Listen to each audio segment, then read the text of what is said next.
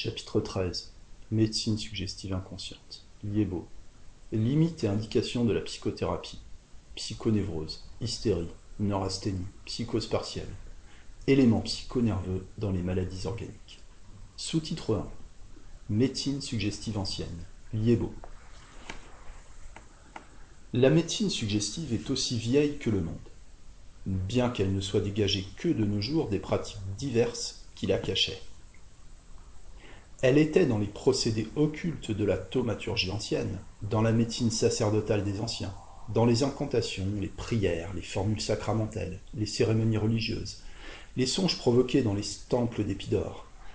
Elle était dans les superstitions du christianisme, les reliques, les tombeaux des martyrs. Elle est encore dans les pèlerinages.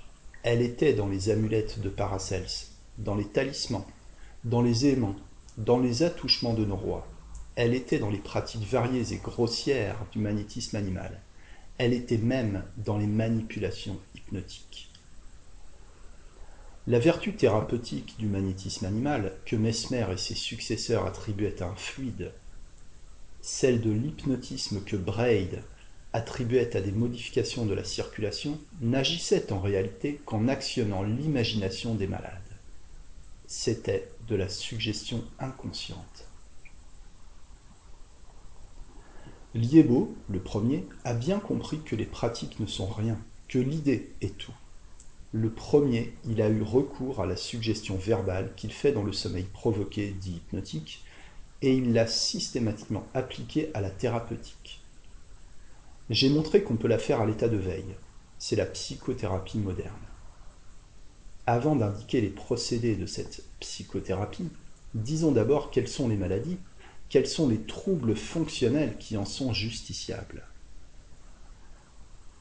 Je dois dire que son promoteur Liebo, qui m'a initié à sa grande découverte, a exagéré sa conception doctrinale et sa foi thérapeutique quand il dit, ouvrez les guillemets, à côté de la pensée, les remèdes et les substances, toxiques, microbes, poisons, etc., quelle que soit leur origine, ne sont plus rien comme modificateurs.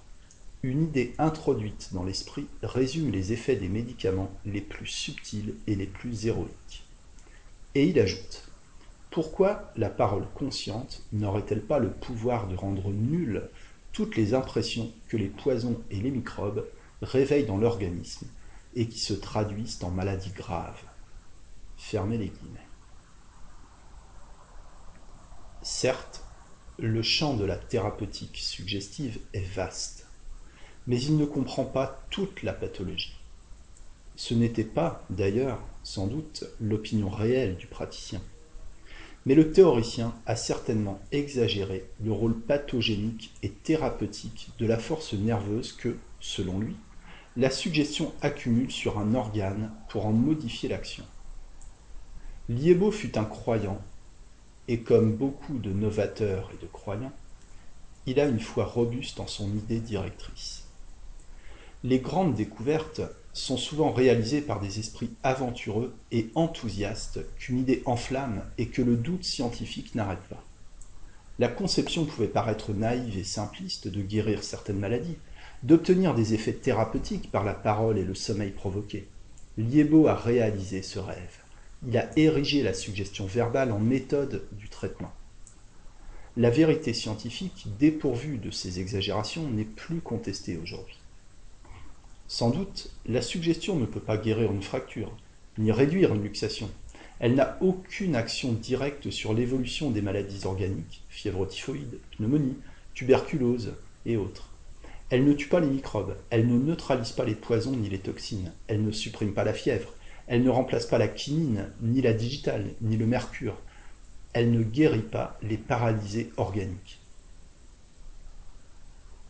La suggestion est efficace contre les psychonévroses et l'élément psychonerveux dans les différentes maladies. Sous-titre 2 Psychonévrose. Qu'est-ce qu'une psychonévrose? Qu'est-ce qu'un élément psychonerveux? Quelques mots d'explication sont nécessaires pour les lecteurs qui ne sont pas médecins. Parmi les troubles fonctionnels qu'on peut observer, les uns sont dus à une maladie organique, à une lésion visible et tangible, telle une paralysie liée à une sclérose de la moelle épinière, une toux liée à une bronchite, une fièvre due à un abcès, une douleur hépatique due à des calculs biliaires, etc. D'autres troubles sont liés à une maladie toxique qui peut troubler le fonctionnement de certains organes ou tissus sans déterminer d'altération visible. Ces toxiques peuvent être d'origine externe. La morphine, la digitale, la strychnine, les poisons alimentaires font des maladies dont l'analyse chimique seule indique la cause. Ces toxiques ou toxines peuvent être d'origine interne, c'est-à-dire créées par l'organisme lui-même, qui est un vrai laboratoire de toxines. Les cellules organiques, par le travail de nutrition, d'assimilation, de désassimilation, font des toxines et des antitoxines. Dans ce travail chimique complexe, si l'équilibre nutritif physiologique fait défaut, des poisons ou toxines à dose nuisible peuvent s'accumuler et constituer des dyscrasies nutritives toxiques. Ce sont des auto-intoxications. Sans doute ces poisons organiques eux-mêmes peuvent déterminer des altérations secondaires, mais la maladie à l'origine, avant les altérations constatées, ou sans altération nette, peut être uniquement toxique. Telles sont beaucoup de maladies dites diasthésiques ou constitutionnelles, l'arthritisme, la diathèse urique, le diabète, l'oxalurie, la migraine ophtalmique, la neurasthénie, certaines maladies mentales, etc. Enfin, certains troubles fonctionnels plus ou moins persistants ne semblent impliquer aucune lésion ni organique ni toxique. Ce sont des perturbations qu'on considère comme d'origine nerveuse et qu'on appelle névrose. Sans doute, on peut dire que toute altération fonctionnelle s'accompagne d'une modification organique correspondante. Une émotion qui provoque une anxiété passagère, avec accélération du cœur et de la respiration, a produit en réalité des modifications matérielles dans le système nerveux, bien que nous ne le connaissons pas. Mais ce sont des modifications transitoires qui se, résolvent spontanément. Modifications qu'on peut appeler dynamiques parce qu'elle ne persiste pas et reste dans la mesure compatible avec le retour au fonctionnement normal. Il n'y a maladie dynamique ou névrose que lorsque cette modification dynamique, accusée par un trouble fonctionnel, dure assez longtemps. Par exemple, si l'accélération du cœur et de la respiration à la suite de l'émotion persiste un certain temps, ou si le trouble fonctionnel acquiert une intensité insolite. Ce que je veux dire, c'est que dans ma pensée, le mot trouble fonctionnel pur ne doit pas être pris à la lettre. Cela veut dire seulement que l'altération qui l'accompagne est transitoire, comme celle qui accompagne le fonctionnement normal des organes. Entre une cellule cérébrale qui pense et une qui est inerte, le microscope ne trouve aucune différence. Entre une fibre nerveuse qui conduit une incitation motrice ou sensitive et une autre qui ne fait rien, aucune différence n'existe pour l'histologiste ou le chimiste. Et cependant, il y a autre chose. Il y a une modification dynamique, comme dans le fil télégraphique qui transmet un message. Cette modification ne s'appelle pas une lésion pathologique. Elle est fonctionnelle. L'absence de lésions organiques ou toxiques constatables ne suffit pas pour qu'un syndrome fonctionnel ou une maladie mérite le nom de névrose.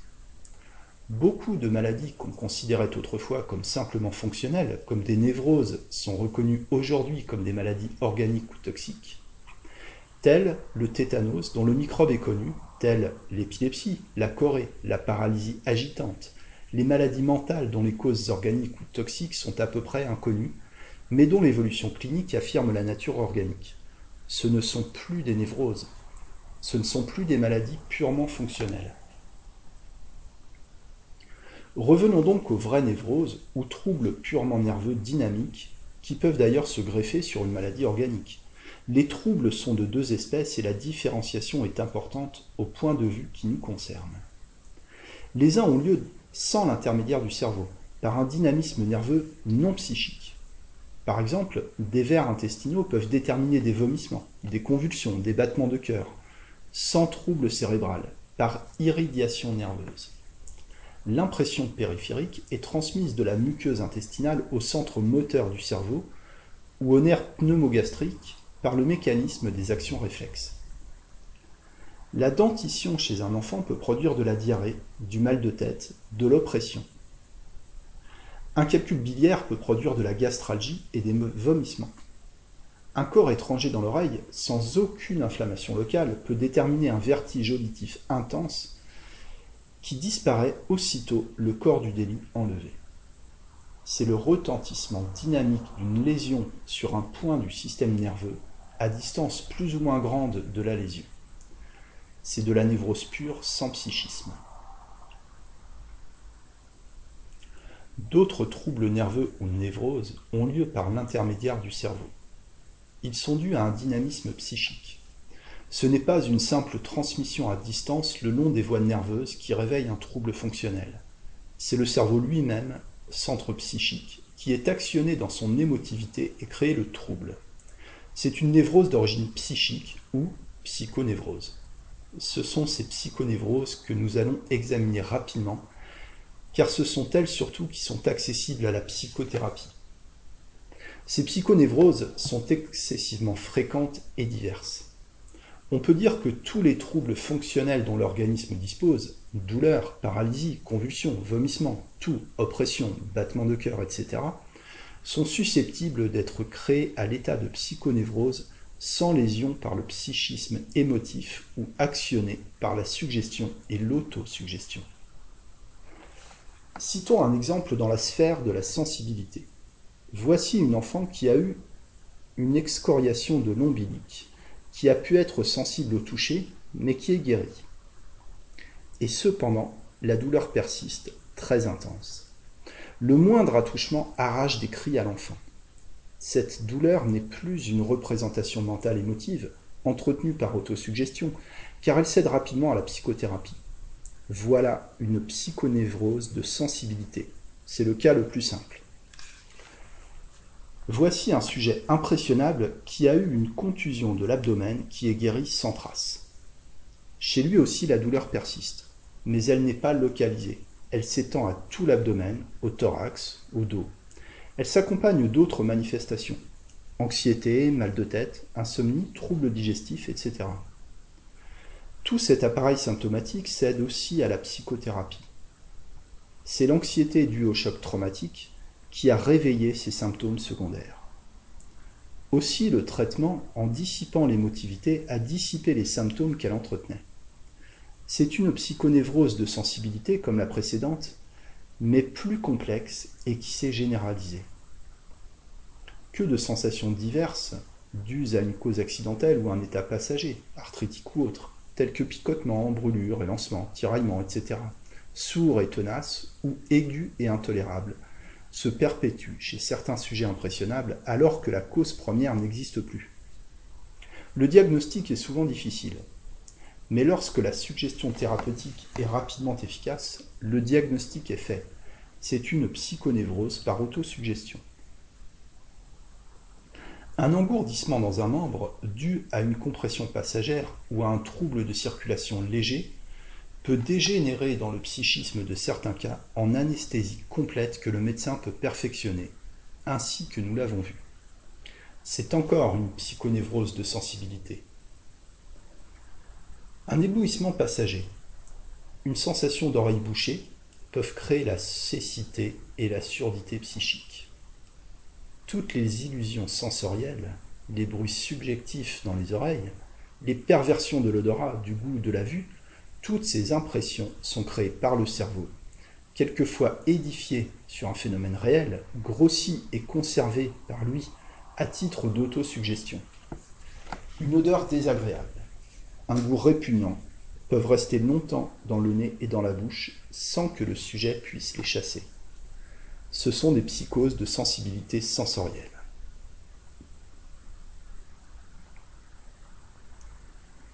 Tous les phénomènes sensitivo-sensoriels que nous avons déterminés par suggestion, phénomènes dits hypnotiques, l'analgésie, la cécité et la surdité psychique, les illusions, les hallucinations, ne sont que des psychonévroses expérimentales telles que l'autosuggestion provoquée par une cause fortuite, par une simple représentation mentale réveillée accidentellement comme dans le rêve. Dans le domaine moteur, ce sont des impotences fonctionnelles, des paralysies d'un ou plusieurs membres, des mouvements désordonnés, des convulsions, des contractures d'un membre, de la mâchoire, c'est la crampe des écrivains, ce sont certains bégaiements nerveux, etc.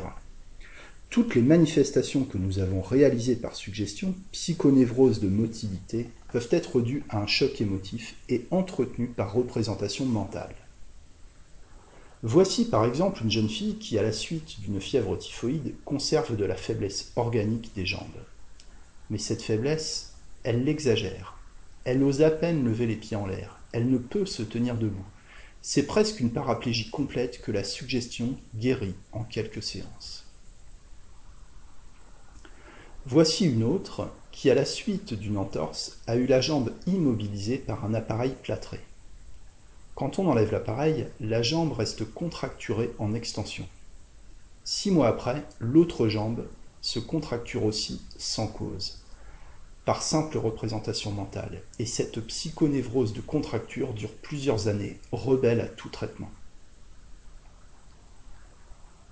Certains tics certaines grimaces, clignements des paupières, mâchonnements, etc., onychophagie, attitudes bizarres contractées par imitation ou à la suite de sensations qui les commandent, persistent comme psychonévrose et si elles deviennent invétérées, elles constituent des habitudes automatiques qui résistent à toute éducation suggestive. Dans le domaine des voies digestives, ils sont nombreux, les troubles fonctionnels créés par le psychisme sensation de corps étrangers dans le pharynx et pharyngisme, alors qu'il n'y a rien, œsophagisme, éructation, régurgitation, ok, besoin de déglutition, tout phénomène pouvant être provoqué par une sensation purement fictive qui crée ces divers réflexes. L'idée de vomissement engendre le vomissement, comme l'idée de bâillement engendre le bâillement. Une personne ayant vomi un jour après l'ingestion de carottes conserve cette impression et ne peut plus manger de carottes sans vomir, alors qu'elle conservait les autres aliments. À la suite de dyspepsie, un malade commence par vomir de temps en temps, par exemple quand les aliments ont séjourné longtemps dans son estomac. Ces vomissements deviennent de plus en plus fréquents et il finit par vomir tout ce qu'il prend. Si bien qu'on croit à une sténose du pylore. Ce n'était qu'une psychonévrose par habitude nerveuse, dont je pus le guérir rapidement. J'ai souvent observé ce fait. Ainsi en est-il parfois des vomissements incoercibles de la grossesse. Une femme enceinte vomit souvent au début de sa grossesse et ces vomissements sont considérés comme réflexes ou dus à l'auto-intoxication gravidique. En général, au bout de quelques semaines, ce symptôme disparaît. Chez quelques femmes impressionnables, il persiste et s'exagère, devient incoercible. Tout est rejeté. La femme sent d'avance qu'elle va vomir. Ce n'est plus un vomissement commandé par réflexe ou l'auto-intoxication, il est commandé par l'idée. Et dans certains des nombres des cas, j'ai pu guérir par l'éducation du sujet ces vomissements incoercibles de la grossesse, qui avaient résisté à toutes les médications et qui n'étaient plus que de l'autosuggestion vomitoire. L'abdomen est riche en psychonévrose, phénomènes de sensibilité, sensations diverses, tiraillements, crampes, lourdeurs, douleurs aiguës, exagérées ou systématisées, comme nous l'avons vu, par l'exploration médicale, et qui peuvent en imposer par un ulcère rond, pour des calculs biliaires ou néphrétiques, pour une appendicite, pour une ovarite, pour une salpingite.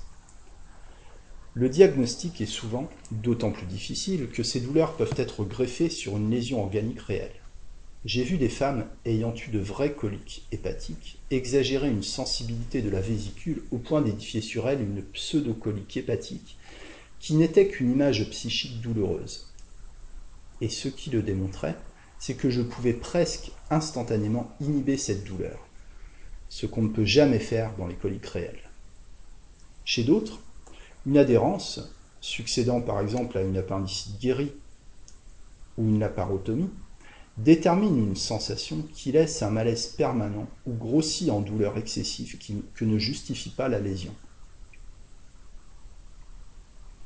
Chez certaines femmes, l'idée d'une tumeur abdominale crée des contractions de la paroi de l'intestin qui donnent à la palpation l'impression de vraie tumeur. Bien des fois, les chirurgiens prêts à opérer ont vu ces tumeurs fantômes disparaître avec le chloroforme par le relâchement des muscles. Telle est aussi la fausse tympanite abdominale, constituant la fausse grossesse chez certaines femmes nerveuses qui se figurent être enceintes et gonflent inconsciemment leur ventre par un mécanisme encore mal connu, suggéré par l'idée de grossesse. Dans le domaine des voies génito-urinaires, c'est le ténesme vésical et urétal, certaines rétentions et incontinences d'urine, le besoin fréquent d'uriner, tous symptômes qui peuvent être créés et retenus par le psychisme sans raison organique. C'est l'impuissance génitale qui peut être purement émotive. C'est ce qu'on appelle l'aiguillette nouée. Un de mes clients était inhibé par sa femme qu'il aimait et ne l'était pas par d'autres femmes. C'est le cheval qui se cabre toujours par souvenir autosuggestif devant une certaine porte et pas devant les autres. Voici un curieux exemple de ce fait raconté par Charpignon d'après Nicolas Véneste. Ouvrez les guillemets. Pierre d'Artel, tonnelier de mon père, me dit un jour quelque chose de désavantageux. Pour m'en venger, je lui dis que je lui nourrais l'aiguillette quand il se marierait, ce qui devait avoir lieu très prochainement. Cet homme crut ce que je lui disais, et mes feintes menaces firent une si forte impression sur son esprit déjà préoccupé de charme et de sorcellerie, qu'après s'être marié, il demeura près d'un mois sans pouvoir coucher avec sa femme. Je me repentis alors d'avoir raillé un homme si faible, et je fis tout ce que l'on peut faire pour le persuader que cela n'était pas. Mais plus je protestais au mari que ce que je lui avais dit n'était que bagatelle, plus il m'abhorrait et croyait que j'étais l'auteur de toutes ces infortunes. Le curé de Notre-Dame employa toute sa prudence à ménager cette affaire, il en vint à bout plutôt que moi, sans que le mari, le mari fût obligé de pisser par l'anneau de son épouse. J'ai rapporté ce fait déjà ancien, publié à une époque où la suggestion n'était pas scientifiquement connue. Il montre que ces inhibitions, comme les phénomènes d'autosuggestion, bien que justiciables de la psychothérapie, résiste cependant souvent à la simple persuasion verbale. Chez les femmes, le vaginisme survit quelquefois à la douleur des premières approches et peut devenir une phobie douloureuse. Dans le domaine des voies cardiaques et respiratoires, beaucoup de troubles peuvent être psychonerveux. Un picotement dû à un léger coryza peut s'éterniser et devenir un tic de reniflement. Une légère rossité de la voix devient chez une femme impressionnable une aphonie complète qui survit à la laryngite. Une légère trachéite grippale peut engendrer une toux nerveuse incessante que ne justifie pas la maladie organique. Je vois actuellement un enfant qui avait eu des accès de toux, réédité à l'occasion d'une très légère angine, des accès de dyspnée laryngée avec toux aboyante, que j'ai rapidement pu faire disparaître par l'éducation suggestive. Dans le thorax, c'est la boule épigastrique, la sensation de constriction, l'étouffement qu'on observe si souvent à la suite des émotions et qui prélude à la crise d'hystérie. C'est la sensation subjective d'oppression, la respiration anxieuse et haletante, ou accélérée que l'émotion détermine et que l'autosuggestion émotive peut entretenir ou reproduire. C'est l'anxiété précordiale, c'est la pseudo-angine de poitrine que cette sensation peut créer sur une personne nerveuse. Enfin, le domaine cérébral fait des représentations mentales se rapportant au psychisme lui-même. À la suite de déception et de surmenage moral, un homme reste désemparé, déprimé, ne retrouve plus son équilibre, ne peut plus travailler, n'a plus de volonté, a le sommeil agité. Le remontage moral et la distraction peuvent ramener le calme et la confiance. Dans ce cas, ce n'était qu'une psychonévrose. Il n'en est pas toujours ainsi. Quand cet état est lié à une neurasthénie, comme nous le verrons, la suggestion reste impuissante. Certains cauchemars répétées toutes les nuits, le somnambulisme nocturne, le sommeil agité, ne sont que des psychonévroses spontanées, de même que les hallucinations suggérées sont des psychonévroses expérimentales. On peut même dire que les rêves du sommeil sont des psychonévroses physiologiques. Elles sont pathologiques quand ces rêves deviennent terrifiants, obsédants et déterminent des troubles fonctionnels dépassant la mesure compatible avec l'état normal. Toute représentation mentale peut en réalité être considérée comme une psychonévrose physiologique. Nous y sommes tous sujets toute la journée. Le bâillement par imitation, le besoin d'uriner qui se révèle à la vue de quelqu'un qui urine, les rêveries gaies ou tristes qui nous donnent un sentiment de bien-être ou de malaise, les démangeaisons dues à l'idée qu'on a des puces, les nausées par la vue d'un air répugnant, la purgation par les pilules de mi-pain, décorées du nom de pilules purgatives, tous ces phénomènes sont psychonerveux. Mais le mot psychonévrose, qui désigne un trouble morbide, ne s'applique à ces phénomènes que s'ils sont persistants ou répétés ou s'ils donnent lieu à une perturbation de la santé. Car ces phénomènes psychonerveux ne sont pas toujours inoffensifs. Les cauchemars répétés font de l'anxiété, de l'insomnie, des battements de cœur, de l'inappétence et altèrent la santé générale. Des vomissements répétés purement nerveux produisent de la dyspepsie, de l'hyperchloridrie, de l'amaigrissement et accroissent la réceptivité pour les maladies. Une douleur excessive purement psychique entraîne un état nerveux et des perturbations fonctionnelles nombreuses.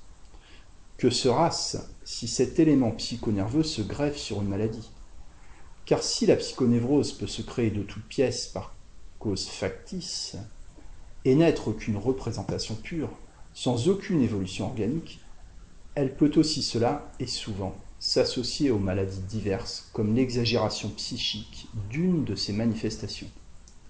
Voici un tuberculeux à l'évolution lente ou stationnaire. Il a une douleur thoracique que son imagination grossit. Cette douleur devient obsédante, angoissante, accélère la respiration, supprime le sommeil, rallume la fièvre et l'évolution tuberculeuse. Voici un malade qui a une névrite des membres inférieurs qui gêne certains mouvements des membres inférieurs.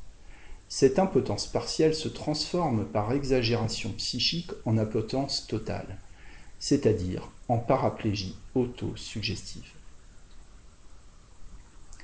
Voici un ataxique qui a de l'incoordination motrice. Cette incoordination, exagérée par l'impressionnabilité nerveuse du sujet, fait inhibition complète à la marche et à la station. Aussitôt debout, il titube, a des mouvements désordonnés et tombe. La suggestion enlève aux symptômes ce que la psychonévrose y ajoute et ramène les troubles auto-commandés par la lésion spinale. L'ataxique apprend de nouveau à marcher assez convenablement en tant que la moelle le permet. Ce n'est pas, comme certains le croient, la rééducation de la moelle malade, c'est l'éducation suggestive qui dégage la lésion de son addition psychonerveuse. Les fièvres, les maladies des voies digestives, les affections cardiaques, celles du système nerveux, toutes peuvent réagir sur le psychisme et déterminer un état nerveux dynamique, surajouté, qui peut être accessible à la suggestion.